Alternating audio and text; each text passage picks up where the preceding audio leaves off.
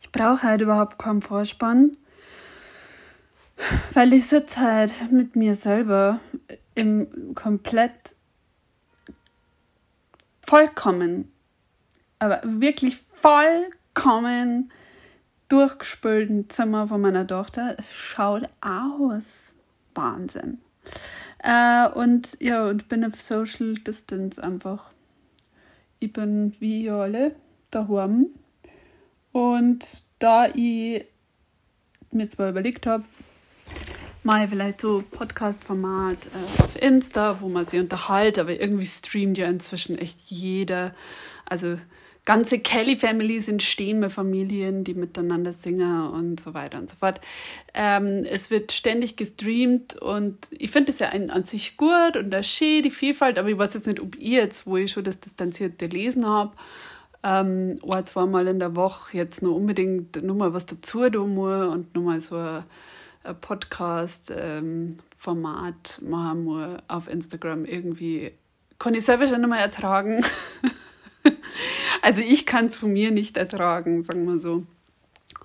Und ähm, ja, deswegen haben wir dann gedacht, wenn, dann nehme ich die Podcasts irgendwie mit der Ferne auf und es gibt da schon einen Sparingspartner in Stuttgart, äh, der, ich neige irgendwie zur Zeit dazu, immer wieder Sachen zu singen.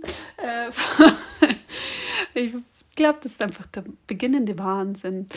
Und äh, auf jeden Fall, wenn mein Sparingspartner in Stuttgart bereit ist, dann machen wir mal so einen Probelauf mit über Skype oder was auch immer aufnehmen.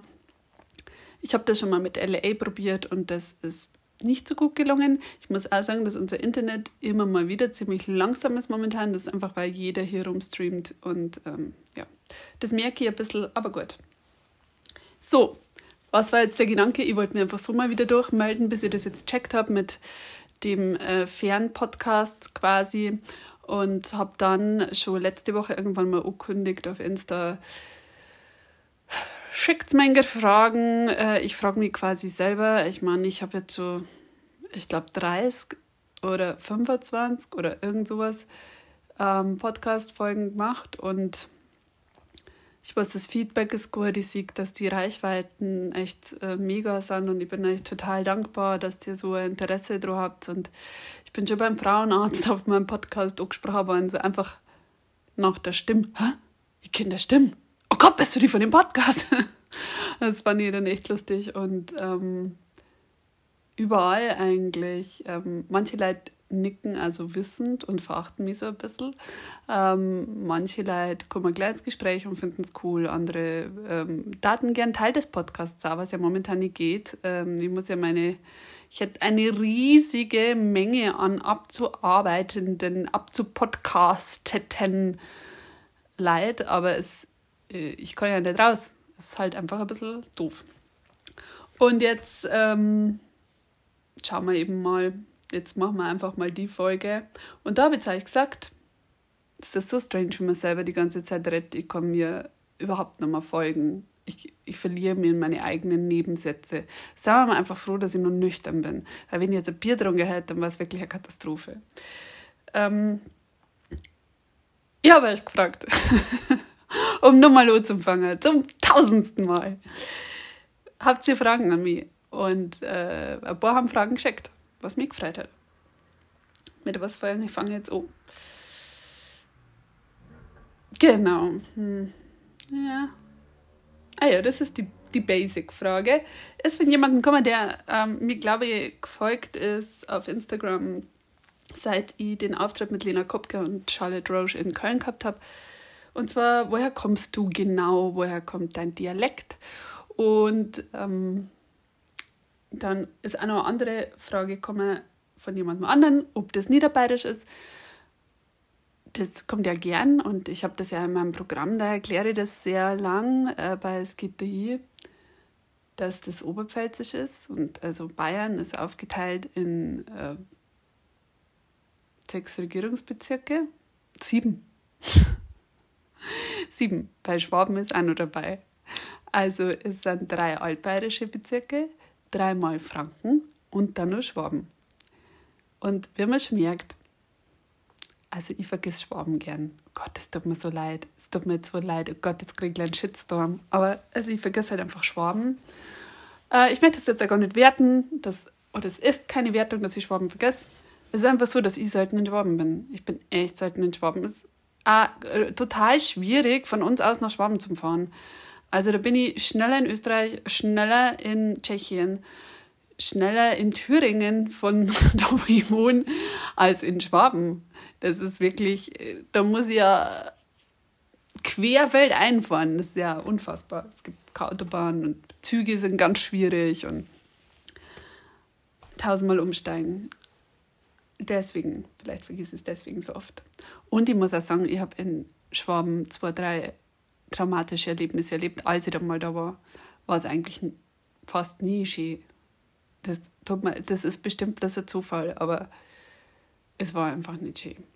Zurück zu den sieben Regierungsbezirke von Bayern. Franken, Mittel- und Oberfranken.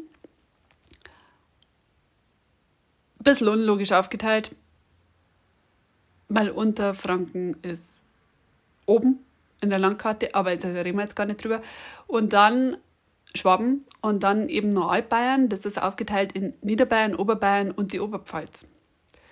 Und es gibt ja einfach, es gibt, ich sage das jetzt auch wieder ohne Wertung, es gibt einfach Leute, die sagen, Altbayern ist Bayern, der Rest nicht. Wie es halt immer so Separatistenmeinungen gibt. Und ich sage jetzt gar nicht, ob ich das gut oder schlecht finde. Ähm, es ist nur so, dass ich als Oberpfälzerin sagen muss, während Oberbayern immer schon Tourismus gehabt hat und dieses Bilderbuch Bayern war mit Ludwig Thoma und äh, Geranien und fette Wiesen, fette Kähe, äh, Kühe, äh, Nähe zu Österreich und Skigebiet und was weiß ich, was weiß ich, und äh, ist halt die Oberpfalz nicht so bekannt. Und ähm, Niederbayern war halt immer so Geilbohnen, ähm, Reichtum durch äh, Landwirtschaft, Riesenbauern, äh, Riesenhöfe, Bulldogs, äh, vorher Fuhrwerke und äh, was weiß ich, super Trachten. Da ist halt der Geld daheim. Reiche Städte wie Landshut oder so, war früher reich, Straubinger. Und sind jetzt auch wieder reich. Und die Oberpfalz war halt so, also die Storpfalz, das ist quasi ähm, so ein bisschen nördlich vor Regensburg, die Gegend um Weiden rum. Ähm, da war halt einfach immer schlechter Boden. Es ist bei uns verhältnismäßig kalt, so im Durchschnitt. Ähm, der Boden war karg, also da wo ich herkomme aus dem Jura, da haben halt die Leute einfach keine Kühe gehabt, die haben einfach bloß Ziegenherden gehabt oder Schafherden, weil der Boden so schlecht war im Jura. Ähm, und halt auch die Täler so eng und so schattig. Und genau da drüber mache ich mein Kabarettprogramm. Ich überzeuge das natürlich alles ein bisschen. Aber es ist halt eine Gegend, über die man eigentlich relativ wenig weiß. So, glaube ich, wenn man aus dem Rest von Deutschland kommt oder aus dem Rest von Bayern. Und äh, der Oberpfälzer Wald oder die, überhaupt die Oberpfälzer oder aus dem Bayerischen Wald, die, die armen Leute äh, aus dem armen Teil von Niederbayern, die sind ja früher als Erntehelfer einfach nach Niederbayern gekommen und waren die ähm, ärmsten Schweine, die da halt in den Riesenhöhen dann gearbeitet haben und ähm, so Tagelöhner und so waren. Und aber wenn man ins äh, Oberpfälzer Bauernhofmuseum geht oder so, das ist in Neustadt-Perschen. Ich, ich liebe das ja, ich finde das total toll. Es ist auch voll schick gemacht. Dann sieht man halt, dass die Höfe, das ist übrigens auch Hof von, von der Familie Kadel, die Schmieden waren und die mit meiner Familie verwandt sind, ähm, um 20 Ecken, die ja Familie Kadel ist. Und wir waren auch seit 500 Jahren Schmied. Ich glaube, wir sind jetzt die zweite Generation, die keine Schmieden sind. Und ähm, ja, also da, da sieht man schon bei den Höfen, wie klar die Häuser waren. Das waren jetzt nicht so diese riesen Prachthöfe wie in Niederbayern. Das war jetzt nicht irgendwie ein Vierkanthof mit, was weiß ich, wo massig Geld daheim war. Das äh, ist einfach für Bescheidene in der Oberpfalz gewesen, immer schon. Und ich habe damals meine, meine Facharbeit über bayerisches Essen geschrieben und habe anhand von Rezepten aus dem 19. Jahrhundert bewiesen, was die ähm, reicheren und nicht so reichen Gebiete in Bayern waren. Und da haben wir sehr deutlich gesehen, also es sind Oberpfalzer Lands. Dadurch, dass man keine Semmeln gehabt hat oder nicht so viel Mehl, sondern mehr Kartoffeln und es war einfach eine arme Gegend. Ähm, deswegen haben wir ungefähr 100.000 Erdäpfelgerichte. Und wenn jetzt alle sagen, ja, die Al Almans, die Kartoffeln, ja, also ich glaube, nirgends wird es kartoffeliger als in der Oberpfalz. Das trauen wir jetzt einfach mal sagen. Und da bin ich hier, aus dem Kartoffelland. Kartoffelland mit Steiner. Und wir haben halt eine furchtbare Sprache eigentlich. Also es, ich, ich rede so Mix. Und das, das gehört ein kleiner Schwank aus meinem Studium. Ich habe studiert beim, äh, an der Uni Ringsburg und an der Universität äh, Guanajuato in Mexiko. Und ich habe studiert Politik, Wissenschaften und Spanisch und deutsches Fremdsprache und ähm, dann eben auch noch Germanistik. Und habe dann mich in Germanistik im Hauptstudium auf Dialektforschung und Sprachwissenschaften spezialisiert und habe halt sehr viel Feldforschung gemacht beim Zehetner, aber auch bei anderen Dozenten, die jetzt weniger bekannt sind. Und ähm, habe dann auch meine Bachelorarbeit geschrieben, ob wenn du als Kind in einem Haushalt aufwachst, wo ein Elternteil bayerisch redet oder Dialekt und das andere Elternteil ist strikt Hochdeutsch, ob dann dieselben ähm, Parameter heranzuziehen sind wie bei Familien, die zweisprachig erziehen.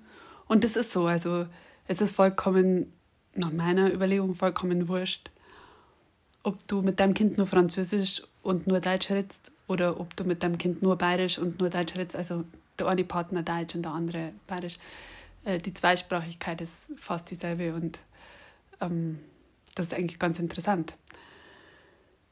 Ja, und das habe ich studiert und bei dieser Feldforschung ähm, und auch beim Herrn Sedner haben wir immer gelernt, wie unser Dialekt zusammenkommen ist. Weil ganz viel Leid, also ich habe viel Leid, dass ein schönes Bayerisch ist, das ich rede, aber es ist halt eigentlich wieder typisch niederbayerisch, nur typisch oberpfälzisch, äh, oberpfälzisch, oberpfälzisch.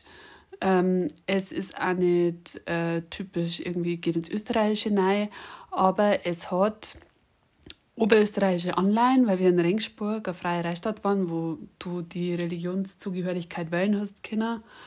Ähm, deswegen sind halt in der Zeit, wo die Bayern einfach katholisch war oder Österreich einfach katholisch war, ganz viele äh, Religionsflüchtlinge zu uns nach Ringsburg gekommen, aus zum Beispiel Oberösterreich, aus Linz und so weiter. Und deswegen sind wir sehr nasal. Der Ringsburger sagt, na, sagt, okay, es ist alles so ein bisschen nasal. Und deswegen finden sie auch Ringsburger total gut in Wien oder in, in Österreich überhaupt ein ähm, mit dem Dialekt, weil es doch sehr verwandt ist und die Donauregion einfach. Ich sage immer, ein bisschen Nebenhöhlenentzündung ist mit dabei, das Nasale einfach, weil an der Donau immer Nebel ist und man immer krank ist. Aber es ist natürlich nicht bewiesen. Es ist bloß das, was ich sage. Und das ist das, der eine Einfluss, also dieses leicht Nasale. Ähm, dann Niederbayerisch, äh, weil wir an der Grenze zu Niederbayern sind und weil einfach ähm, das Niederbayerisch als, sagen wir mal, gefälligeres Bayerisch sie dann doch durchgesetzt hat in Regensburg, weil man halt dann durch die Uni viel Zuzüge gehabt hat, gerade aus dem Norden von Deutschland und dann wollte man irgendwie verstanden werden und dann hat man halt irgendwie so ins Niederbayerische eingeredet. Dann haben wir zum Beispiel Schuhe gesagt statt Schau. Früher haben die in Regensburg schon Schau gesagt. Ähm, und dann, ja, also in Niederbayerisch sagt man zum Beispiel Milch statt Milch bei uns oder einfach bloß Eiwe, Eiwe statt Elf in der Oberpfalz. Und ja, und dann wohne ich aber oder komme ich her aus dem Tangrindl, aus der Gegend ums Tangrindl. Und da habe ich mal eine Feldforschung gemacht. Ähm, das ist halt wirklich krass. Ähm, der Dialekt hat sich in ein paar Dörfern neu erhalten. Der richtige Tangrindler Oberpfälzer Dialekt, der ganz ähnlich ist zum Weidner Dialekt und so weiter. Ähm, weil die Dörfer wenig Bahnverbindungen wenig Anschluss irgendwie gehabt haben an Straßen, die im, im, Forst, im großen Forstgebiet drin waren. Bei mir im Dorf hat es total angeglichen, aber ähm, wir sagen halt schon noch Show, Bau, also statt Schuhe und Bur. Ähm, aber in den Dörfern, die irgendwie 15 Kilometer weiter sind, sagen sie Gay, Mei ist der Shay. Das sage ich nicht. Also das so oberpfälzisch bin ich da nicht. Ich sage ja nicht der Bayer statt der Bier ich sage Bier. Also das ist halt einfach die Mischung aus Dialekt, die ich rede. ist kein Niederbayerisch, es ist kein richtiges Oberpfälzisch, es ist auch kein Österreichisch, es ist irgendwo dazwischen. Und ähm, ja, dazu kommt meine Mama aus dem Vorwald, habe ich auch noch ein paar Begriffe von meiner Mama quasi so ein bisschen aus, aus der Rodinger Gegend, Kammer Gegend und mein Papa eben aus der Kehlheimer Gegend. Ähm, da, das, das hat sich halt also gemischt. So, so viel zu, woher kommst du und ist das niederbayerisch? Falls das irgendjemanden interessiert, wahrscheinlich haben wir jetzt eh schon alle Hörer verloren. Ähm, also echt seltsam, wenn man so allein ist. Dann, woher kommen die Tanzvideos? Wollte jemand wissen? Ja, also die Tanzvideos sind entstanden. Ich bin auf Twitter sehr aktiv, also ich hasse Facebook, wirklich hasse Facebook einfach. Mir ist es voll zu krass negativ, diese ganzen ähm, AfD-Hater, diese und vor allem diese, diese ganzen Fake-Profile, die halt irgendwie Ohrtyp dann bedient. Und dann schaut es aus, als hätte die Masse irgendeine Meinung und so. Und diese, die ganze Ton auf Facebook finde ich wahnsinnig anstrengend. Jeder meckert überall rum. Also ich habe die Facebook-App gelöscht, beste Sache, die ich jemals gemacht habe, Facebook-App von meinem Handy gelöscht. Ähm, und überhaupt viel weniger Anxiety-Level gehabt danach. Und ich glaube, wenn ich 80.000 Fans auf Facebook gehabt hätte, hätte ich es gelöscht, weil ich einfach nicht mehr ertragen habe, alles. Ich habe noch mein Profil, ich habe noch meine Seiten, aber ich mache da kaum mehr was. Für mich ist Facebook tot und ich will ja, dass es tot ist. Und ähm, bin immer auf Twitter. Twitter macht mir Spaß, manchmal nervt es mir auch. Aber ich habe da ganz coole bayerische Community und da gibt es die Juliette, die äh, Julia, ähm, so eine von den vielen coolen bayerischen Frauen, ähm, die anderen, mit denen ich mich gut verstehe, die Hade Widdeken und die ähm, ähm, ausgeschammt und so. Also das sind halt ein paar, ein paar, richtig gute Frauen unterwegs aus Österreich, die Fritzki und die, die Angie. Und, ja, und die Julia, die hat dann irgendwann einmal ähm, mich herausgefordert, dass ich, ähm, was war eigentlich das Erste, was wir tanzt haben? Von Kate Bush. Äh, Wuthering Heights, genau. Und das haben wir halt, jemand wirft manchmal einfach Lyrics auf Twitter in, in die Gegend und haben wir Wuthering Heights quasi äh, Affe und Obi geschrieben und irgendwann haben wir dann einfach, bin ich zum Tanz herausgefordert worden und ich habe das dann getanzt und es ist auf Instagram in die Stories und es ist dann gut angekommen und irgendwann hat sie die Julia immer mehr Sachen gewünscht und gewünscht und gewünscht und das habe ich dann alles tanzt. Und weil sie ja krank war zu ihrer Unterhaltung und weil ich mir einfach da, weil ich mir da nichts scheiß, weil mir das total wurscht ist. Die Leute denken sowieso über die was wollen, ob ich die jetzt halt nur denke, dass ich spinne, weil die auf Instagram tanzt, das ist mir total äh, bumpel. Und dann ähm, ist es halt immer besser angekommen. Und dann habe ich irgendwann gesagt, komm, ihr könnt euch jetzt alle was wünschen, mir macht es auch Spaß. Und dann äh, ist es so ein Selbstläufer geworden und das haben sich dann immer mehr Leute was gewünscht. ich habe jetzt eigentlich immer Listen, die konstant abarbeite. Wenn ich mal nichts habe, dann äh, gebe ich meistens auch Bescheid. Aber ich habe jetzt eigentlich immer Listen an Videos, die ich abarbeite und die sammelt ja in die Highlights. Jetzt glaube ich, habe ich einfach auch schon zu viele Highlights gespeichert, weil manche speichert halt schon gar nicht mehr durch. Ähm, und es macht mir einfach total Spaß aus irgendeinem Grund. Äh, weil ich gern tanze, weil ich gern Lehrer mag, weil ich mich gern selber verarsche und vor allem, weil ich schon immer solche Videos gemacht habe. Also das ist auch sowas mit den Stories insgesamt.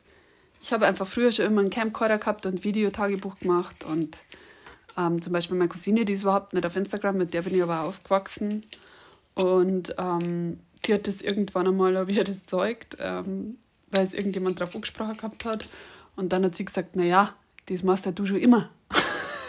also war so, und das stimmt. Also sie hat gesagt, du habe hab mir jetzt genau vorstellen können, schon bevor du mir gezeigt hast, wie das ausschaut. Und das stimmt. Ähm, ich habe jetzt irgendwie plötzlich die technischen Möglichkeiten, das zu machen, was ich schon immer gern mache. Und das sind die Stories in Instagram. Und eigentlich halt TikTok, aber ich weiß nicht, bei TikTok bin ich noch nicht. Ich habe jetzt die App mal wieder gelöscht. Ich, ich habe jetzt gerade noch nicht so Bock. Ich mag irgendwie auch noch das Geschichten erzählen, das bisschen Storytelling-mäßige auf Instagram. Und das kann jetzt gerade mit TikTok noch nicht so viel anfangen. Ich weiß, man kann die kleinen Videos da auch machen und so, aber ähm, vielleicht bin ich jetzt alt. Ich weiß es nicht. Ähm, genau, und so ist das mit den Tanzvideos gekommen. Und ähm, passt gleich thematisch. Nächste Frage: Was ist das beste Lied überhaupt? Oh Gott. Warum habe ich die Frage jetzt nochmal? Weil ich glaube, ich weiß es einfach nicht. Ich habe kein Lieblingslied. Ähm, also ich bin halt mit Hip-Hop und Alternative aufgewachsen und ich höre aber auch ähm, Schlager oder so. Es eine Zeit lang habe ich wahnsinnig gern Bohemian Rhapsody gemickt, aber jetzt ist mal was ganz Schlimmes erzählt worden. Und jetzt kann ich mit Queen gerade nichts mehr anfangen. Mm, was ist mein absolutes Lieblingslied? Ich glaube, ich kann es höchstens auf so Top 5 oder so runter, runterbrechen. Ähm, also, wo ich auf jeden Fall immer total so ergriffen und ein bisschen, ja, mich so ein bisschen äh, pathetisch und oh, total überhöht fühle. Das ist, wenn Total Eclipse of the Heart läuft. Und ähm, ich bin ja furchtbar abergläubisch, einfach ähm, bei Family. Und ähm, ich glaube dann auch immer, wenn irgendwo Total Eclipse of the Heart läuft, dann wird das ein guter Tag. Also so als Zeichen. Und das, ich habe immer wieder so Lieder, die so Zeichen sind. Und mit Total Eclipse auf der Heart ist jetzt schon seit über zehn Jahren mein geheimes Zeichen für der Dog wird gut. Und wenn ich, oder es, es sagt was Besonderes aus, oder es ist jetzt ein wichtiger Moment in deinem Leben, das ist ein schicksalshafter Moment. In ganz vielen schicksalshaften Momenten, oder ich laufe dann irgendwie, sitze im Taxi und dann läuft der Total Eclipse auf der Haut. das, ja es ist Auto mal glauben. Ähm, dann mag ich wahnsinnig gern massive Töne, immer schon seit der Schulzeit. Ähm, ich habe da neulich die Schallplatten gefunden bei Maniac und die hätte ich wahnsinnig gern. Die kostet bloß 50 Euro und hat eh nur ein, kleiner, ein kleines Scratchmark und also ein kleiner Kratzer vom Scratchen. Und ich kann es mir gerade nicht leisten in Zeiten von Corona oh, die hätte ich wahnsinnig gern. Mir hat auch jemand versprochen, dass er es mal aufnimmt oder dass er mir die MP3s schickt. Das ist aber nicht passiert. Weil wir auch nicht dauernd nachfragen. Also wenn das jemand hört, der so gut war, mir die irgendwie zuzukommen zum Lassen oder für einen günstigen Preis. Ich bin da. Ansonsten hat es mir der Maniac hoffentlich zurückgelegt. Dann kaufe es mir, wenn es mir leisten kann, so in fünf bis zehn Jahren. Und ja, also massive Töne mag ich einfach. Die massiven Töne war für mich einfach richtungsweisend, als ich in die Schule gefahren bin und ähm, so 16, 17 war zusammen mit der Bambule von Absolute Beginner. Das war so für mich ganz, ganz großartig einfach. Und die Texte habe ich verschlungen, wobei mir halt die massiven Töne, Texte vom ähm, Kopfnicker-Album, die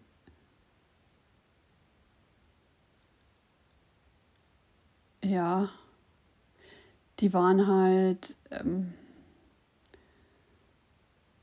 wie soll man das jetzt sagen? Die waren halt irgendwie noch was. Also die, die später, das war ja, war ja einfach nicht mehr so der Hit, was die Massiven dann später gemacht haben. Das war ja so schlimm.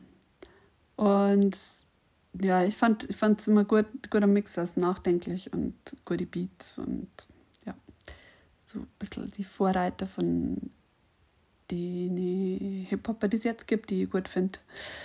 Ähm, dann, ach Gott, es ist einfach so viel, weil ich so unfassbar viel Musik her, ähm, was mir immer ein bisschen ergreifer wird.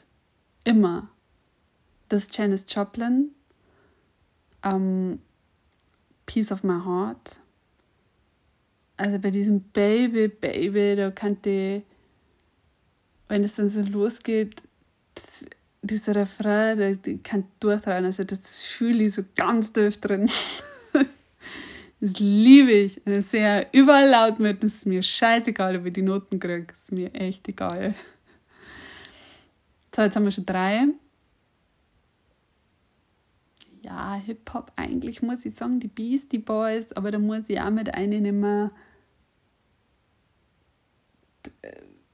Gott, da muss ich so viel mit einnehmen. was wie Rage Against the Machine, wobei die gerade irgendwie voll Sellout machen. Also bleibe ich bei den Beastie Boys. Beastie Boys liebe ich halt einfach forever.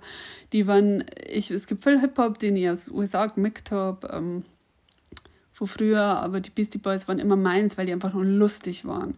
Die haben so einen geilen Style gehabt und die Tänze und dieses roboterhafte Bewegen und dieses, ja, sich nicht so ernst nehmen und dieses bisschen funkige und gleichzeitig auch ein bisschen punkige und ja, also ja, Beastie Boys. Und bei Intergalactic zum Beispiel kriege ich auch noch immer so ein erhabenes Mega-Gefühl. Da habe ich so Bock, was aus dem Doch zu machen. Ähm, genauso wie bei Straight Out of Compton sind so die,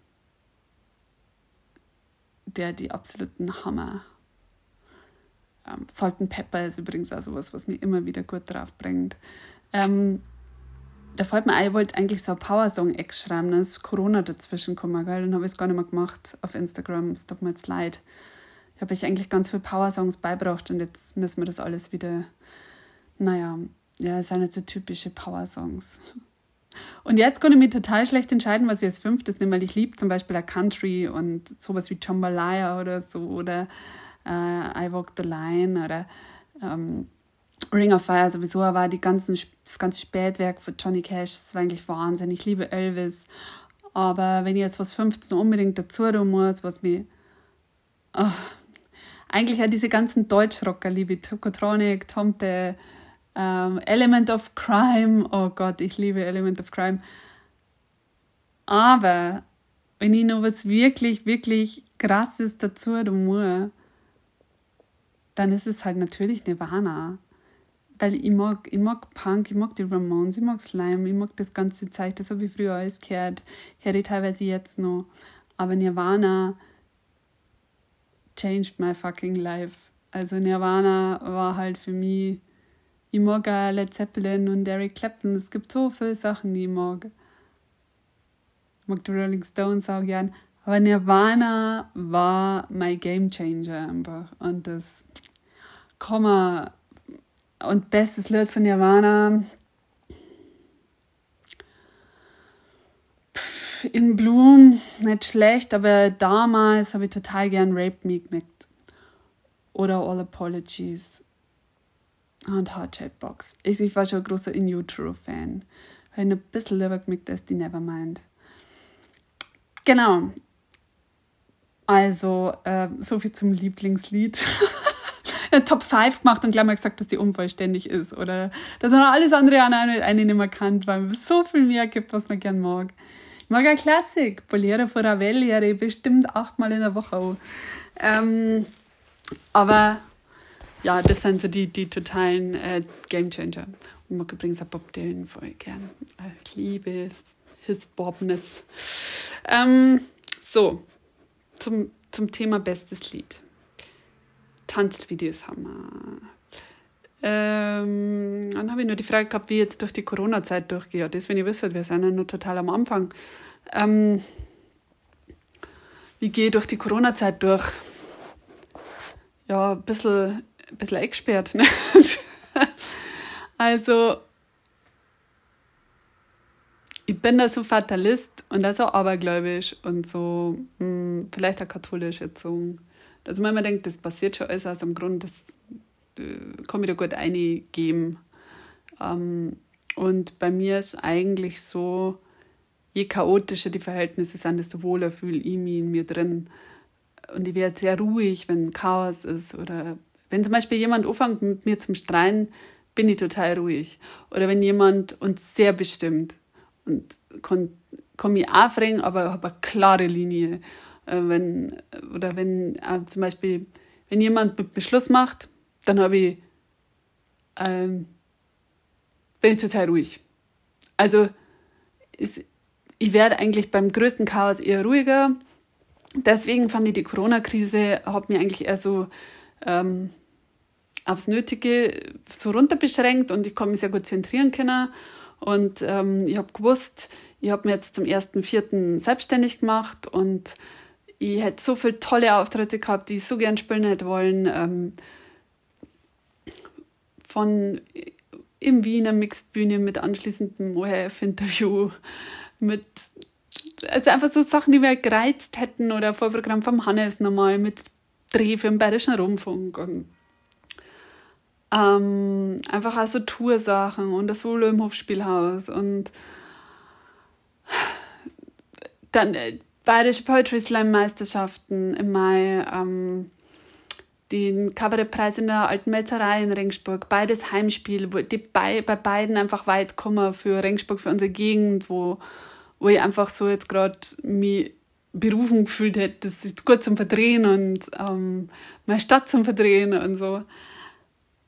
Und das ist alles weg. Also, ach, mir kommen da echt die Tränen, aber nicht, weil ich einen finanziellen Ausfall habe, weil das kann ich kompensieren, weil zur Not äh, putze ich los. Also ich ich werde mich nicht auf ähm, in irgendwelche Hilfsportale jetzt halt momentan stellen, das mache ich jetzt nicht.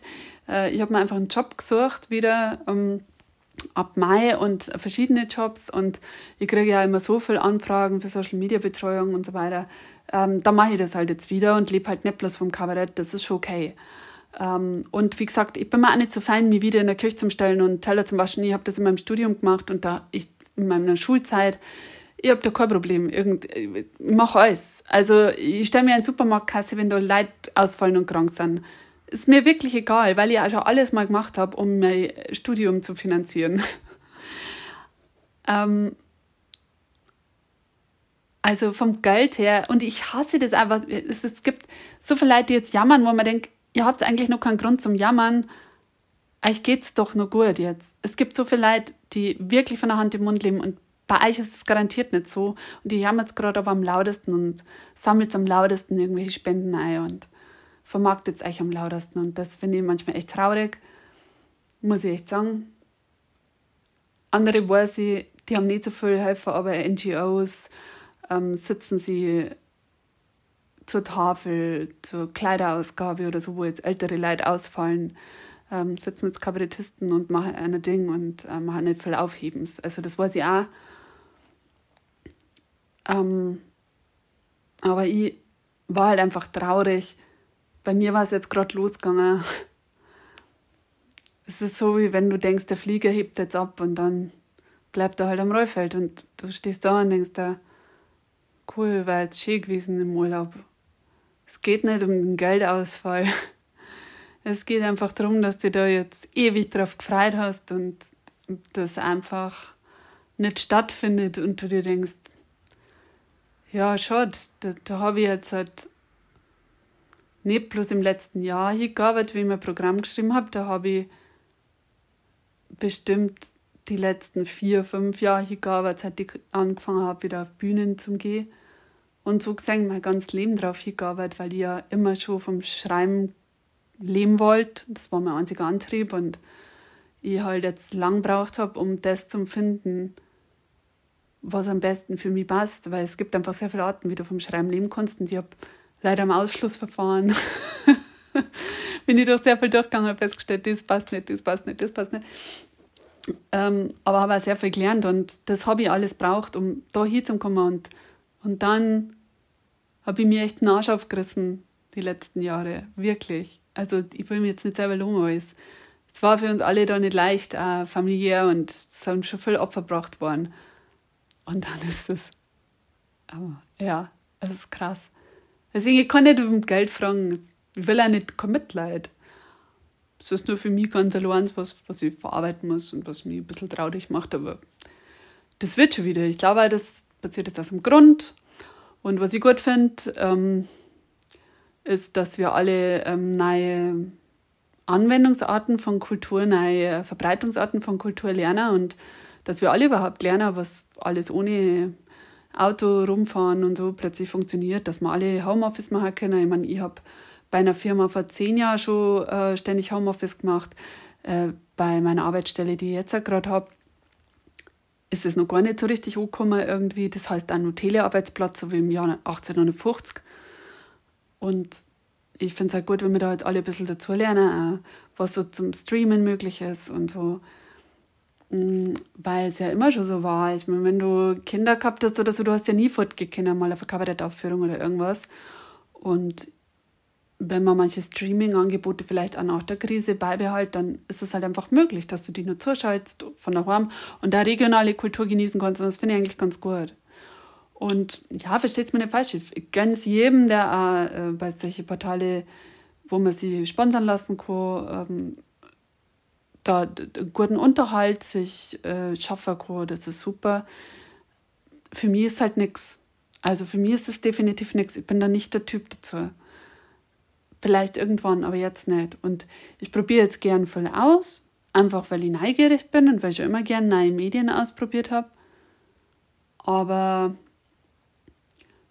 ähm, zum Beispiel, ja, äh, jetzt habe ich am Samstag so eine Runde, wo man halt einfach Eintritt zahlt, äh, fünf Künstler und sechs Euro Eintritt. So eine Art Mixedbühne, so wie man es halt live auch machen hat. Und sowas probiere ich dann schon mit aus. Möchte aber erst einmal noch auf meine Gage verzichten. Weil da sind auch Künstler dabei, wo ich weiß, die leben einfach hauptberuflich davon. Ähm, und zwar schon länger. Und ich kriege einfach nur jetzt einen Monat mein Gehalt von der Arbeit, weil ich arbeite ja nur bis 31. März. Und ähm, dann, sind, dann brauchst du die anderen dringender. Und ich finde, das ist halt auch was, was man in der Krise lernen muss, dass man also ich will mir jetzt gar nicht heilig sprechen, ich habe so viele schlechte Seiten, aber da muss man das schon lernen, dass man vielleicht einmal sagt, okay, muss denn ich jetzt die 5 Euro kriegen oder gibt es nur jemanden anderen, der die vielleicht dringender braucht? Also, weil jeder hat ja bloß begrenzt finanzielle Mittel von den Zuschauern. Und äh, jeder hat jetzt Existenzängste, auch die Zuschauer, weil die arbeiten bei Firmen jetzt Kurzarbeit und die wissen nicht, wie lange die dauert. Ähm, die, die wissen auch nicht, was kommt jetzt die nächsten Wochen. Jeder hat Ängste. Die wissen auch nicht, ob das Restaurant, in dem die jetzt gerade bedienen oder in dem die die Restaurantleitung machen, in einem Monat nochmal aufsperrt. Weil vielleicht zerreißt es sie einfach. Jeder hat so seine Ängste und so und die will da jetzt auch nicht so viel abschöpfen. Ich weiß, es gibt einen Rahmen oben auf der Suppe, aber den Rahmen sollen sie die abschöpfen, die den Rahmen gerade brauchen. Und ich brauche ihn gerade nicht. So. Und so gehe ich durch die Corona-Krise. Ich gehe auch durch die Corona-Krise mit einem Doch voller Grant wie heute, wo jemand echt in der Früh das Kraut ausgeschüttet hat.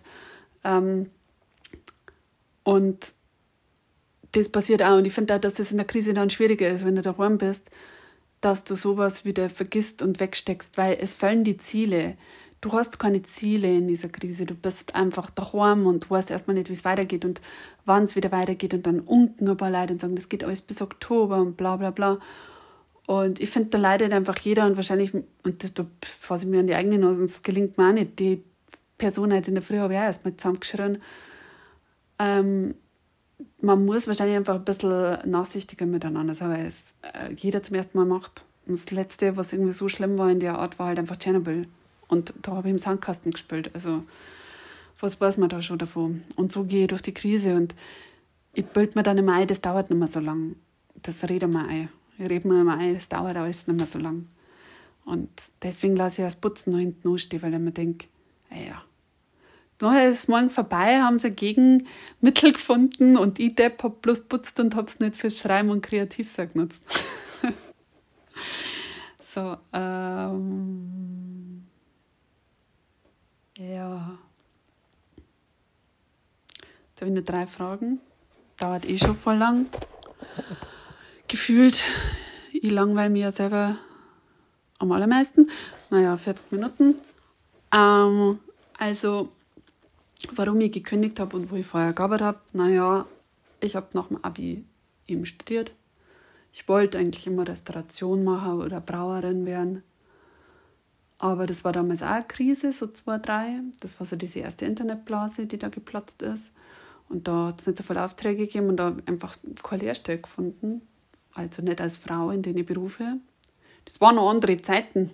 Und ähm, dann habe ich halt einfach mich eingeschrieben in der Uni und habe halt einfach das gemacht, wo ich mir gedacht habe, naja, das wird jetzt schon passen.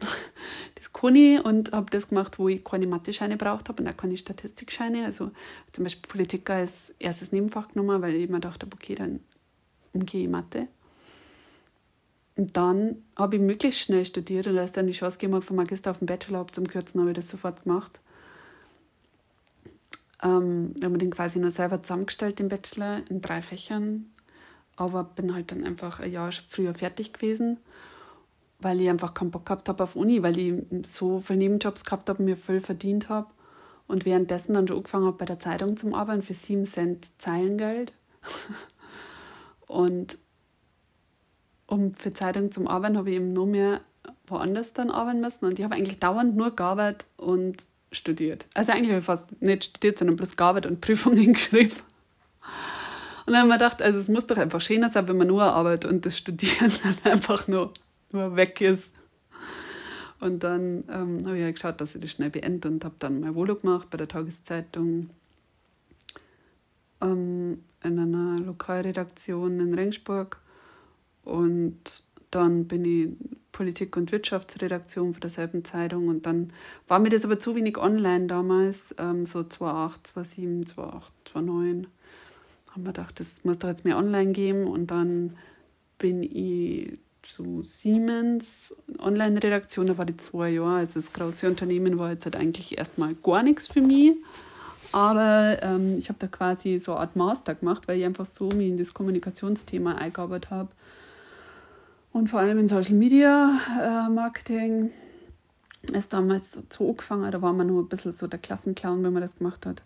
Und dann bin ich äh, zu Krones und das hat mich dann schon thematisch mehr interessiert, ähm, weil die einfach Apfelanlagen und viel Brauwiesen und so. Und ich wollte ja eben früher Brauerin werden und dann fand ich das super und einen tollen Chef gehabt, mit dem ich da viel machen habe können. Habe dann auch viele Vorträge gehalten im Social Media und ähm, Social Media Kurse dann ergeben in meine Elternzeiten bei der Akademie der Bayerischen Presse und der Journalistenausbildung in Bayern und solche Sachen. Und dann habe ich, wollte ja, habe ich irgendwie gewusst, ich will, ich will glaube ich, selbstständig arbeiten und habe dann ganz viel frei gemacht in meiner zweiten Elternzeit, aber halt auch schon mit Kabarett angefangen. Und ähm, ich habe fett verdient in dem wirklich fett verdient in dem einen, in dem einen Jahr genauso viel verdient wie bei Krones, ähm, als ich freiberuflich gearbeitet habe, mit Baby daheim. Und ich wollte einfach nur nicht wieder zurückgehen und habe noch Kabarett gemacht. Und dann habe ich bei der Stadt Rengsburg irgendwie angefangen, weil eine Stelle ausgeschrieben war und ich habe mich einfach mal als Jux und Dollerei beworben. Und ähm, da war ich jetzt und da ist halt voll um Bauprojekte gegangen und ähm, ich wollte einfach mehr Pressearbeit machen. Das hätte jetzt mich ähm, bevorzugt interessiert, aber das war einfach nicht so drin. Es waren halt voll diese Bauprojekte und dann ja, und dann haben wir, hat das halt mit dem Kabarett ist immer weitergegangen, immer weitergegangen, hat sich immer weiterentwickelt und dann habe ich irgendwann das Programm gemacht und dann habe ich bei der Stadt irgendwie bloß auf drei Tage reduziert, weil ich habe ja immer Vollzeit gearbeitet vorher, auch mit den Kindern um äh, irgendwie diesen Bauernhof hier umzubauen, umbauen zum Kenner finanziell. Das ist irgendwie Stämmer zum Kenner und habe mir wirklich halb tot gearbeitet teilweise. Also freie Kunden, fester Job, Umbau, Kinder, Vorträge, Kabarett. Beziehungsweise damals, äh, ja, Kabarett war auch schon nur dabei und das war wirklich übel. Also so ein übel üble, üble Jahre, die letzten Jahre. Und dann habe ich eben irgendwann war der, das Haus baut, umbaut. Dann habe ich auf drei Tage reduziert und habe mir das gemacht, worauf ich Lust gehabt habe. Und das Kabarett hat sich halt innerhalb von einem Jahr jetzt einfach so rasant entwickelt, dass ich gesagt habe, okay, dann kündige ich jetzt, weil das ist auch das, was ich machen will und da fühle ich mich am wohleren und die Bauprojekte sind eh nicht so meins und ja, und jetzt ist Corona. Genau, das ist die ganze Geschichte. okay. Ähm ja, dann gibt es noch eine Frage, wie, wie man Reichweite in seine Stories generieren kann. Ich mache eigentlich kein Social Media Marketing mehr. Wir haben jetzt wieder Kunden gefragt und so. Ich glaube, jeder, der mir auf Instagram folgt, der merkt, dass ich das echt aus einer totalen, an einem totalen, aus einem totalen Spaß aus einer totalen, ja, einen Spaß habe ich halt. Ich kann, kann mich nicht mehr ausdrucken. Ich habe schon einen Druck im Mund, weil ich an der Heizung sitze. Ähm, aber ich mache halt auch Spaß an der Freizeit, so sagt man es genau. Und ähm, mir gefällt eben das Medium. Ich denke jetzt nicht mehr über Reichweiten nach. Und dann wachsen es. Ich glaube, die Leute müssen einfach merken, dass das du bist und dass das authentisch ist. Und ich glaube, die Leute hassen Marketing. Und ich mag auch kein Marketing normal. Marketing macht eine Agentur. Ähm, das Marketing, Pressearbeit so haben wir jemanden. Ich spiele. Ich mache das, worauf ich Bock habe. Ich mache das, was mich ausdruckt. Ich mache das Künstlerische. Das Marketing für mich selber mache nicht ich. Weil ich will mich nicht selber verkaufen müssen. Also mache ich bloß das, worauf ich Bock habe. Und äh, die Fragestellerin hat gesagt, sie würde gerne ein bisschen was vermarkten. Oder halt einfach, sie macht so Kurse und so, aber sie will sich selber nicht zeigen. Also ich glaube, die, die größte Reichweite erzielt man einfach dadurch, dass man das macht, was einem Freude macht. Und ähm, das dann auch authentisch macht und gut macht. Und wenn du keine Lust hast, die zum Zeigen, dann wirst du es genau dadurch schaffen. Weil dann hast du da keinen Bock drauf. Und dann hilft ja nichts, wenn du ständig so gezwungen dir überlegst, oh Gott, jetzt muss ich wieder, jetzt mache ich mal so eine Story. Und dann hast du überhaupt keinen Bock drauf.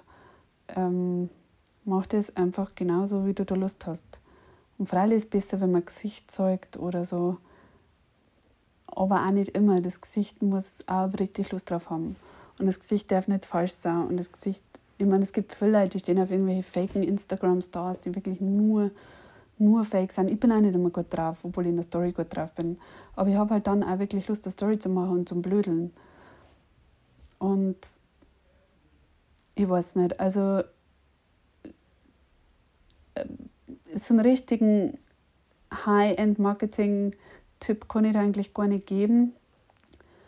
Ähm, es schadet nicht, wenn man einfach die Ängste hinter sich lässt und sie erzeugt aber wenn du das nicht verkörpern kannst, was dann, dann bringt es einfach nichts, glaube ich. Und es muss schon dein Medium sein. Vielleicht ist einfach auch noch was anderes, der Medium. Und ähm, vielleicht ist auch Instagram TV für die eine gute Lösung, weil ähm, so schöne Videos äh, von, äh, die macht was Gestalterisches, von so gestalterischen Sachen kann man auf Instagram TV äh, ganz gut vorstellen. Genau.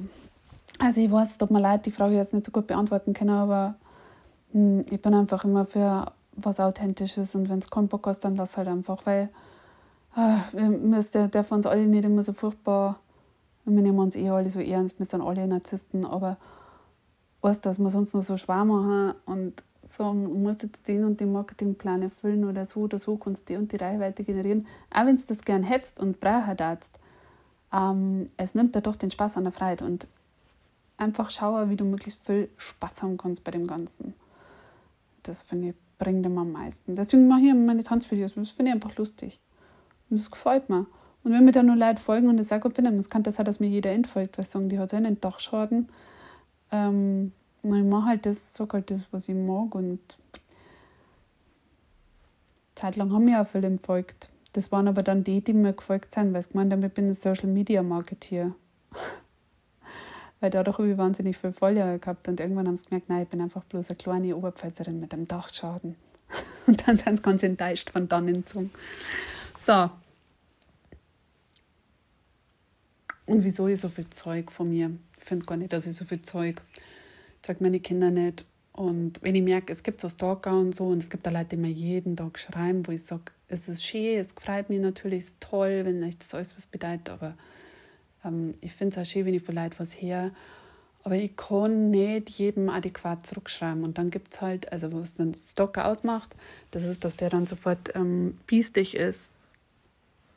Also wenn du die persönlich kennst und da wirklich eine Beziehung zueinander hast in einer gewissen Art und Weise, wenn jetzt eine Freundin von mir ist oder angenommen hat ähm, Spusi oder irgend sowas oder äh, meine Cousine und die sagt, hey, was ist mit dir los, warum schreibst du so kurz zurück?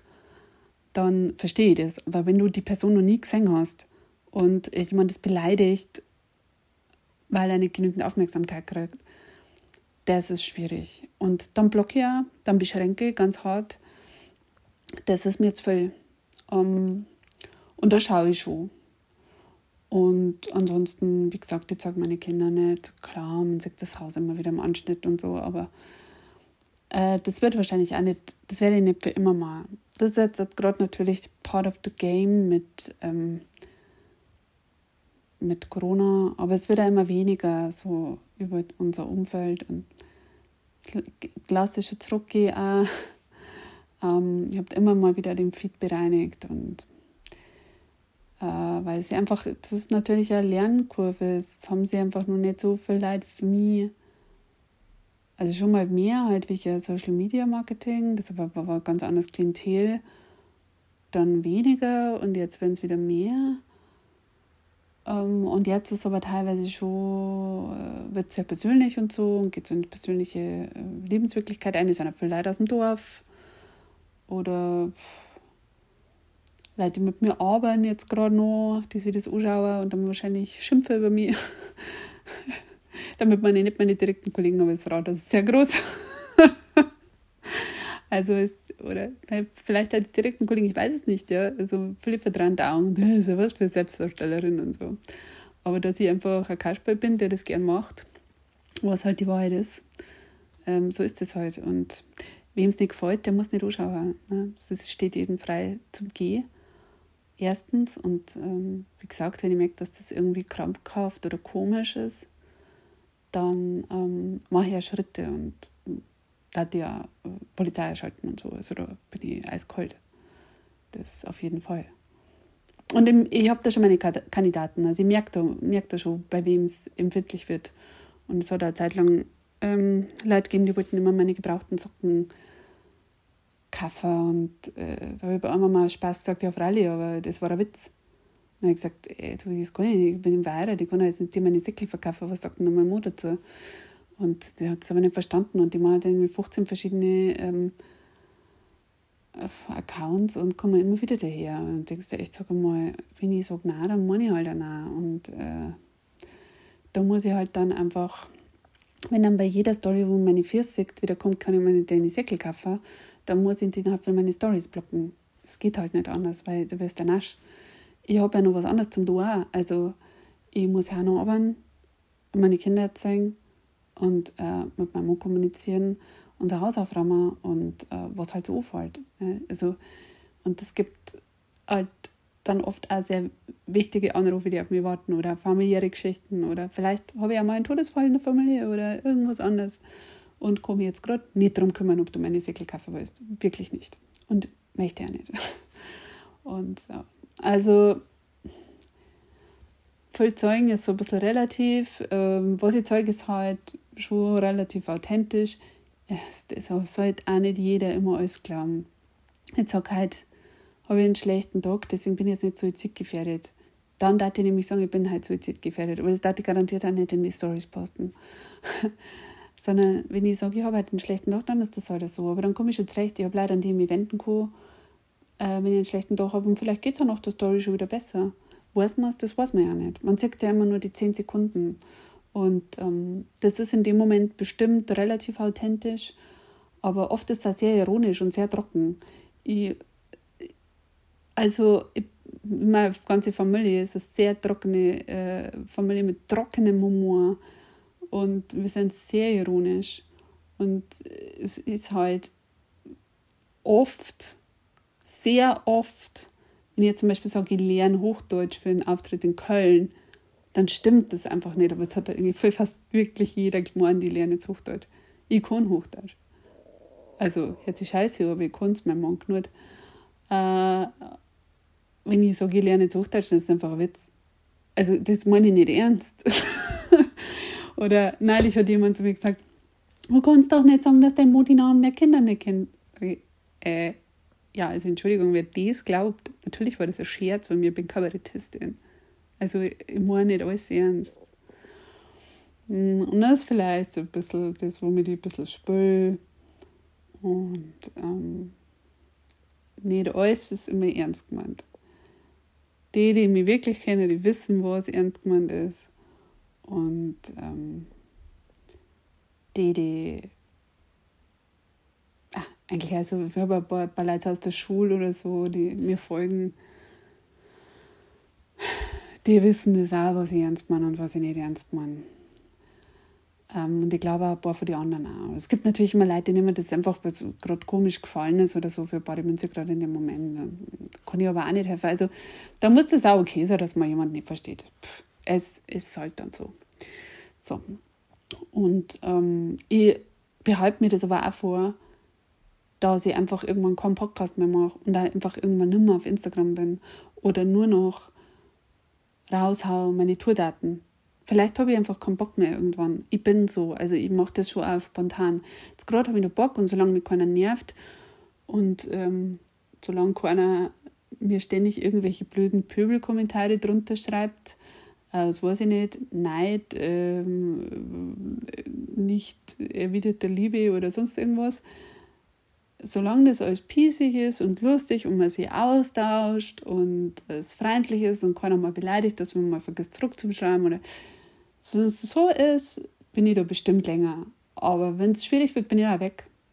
Dann bin ich einfach nur mehr da. Und das wird Instagram dann auch überleben. Das werden wir alle überleben. so, das war meine Podcast-Ausgabe. Mein Mund ist franzig geredet. Ich habe so Durst. Ich habe jetzt wäre krank. Gott, habe ich voll geredet. Ähm, ich wünsche euch was. Ich gehe jetzt runter und sammle mal meine Kinder ein und sage ihnen, sie sollen jetzt mal die Zimmer aufräumen, weil das eine Katastrophe ist. Halt's bitte durch. Ähm, Corona wird irgendwann wieder aufhören und ich werde wahrscheinlich nie wieder eine Podcast-Folge mit mir allein machen. Ist ja furchtbar langweilig.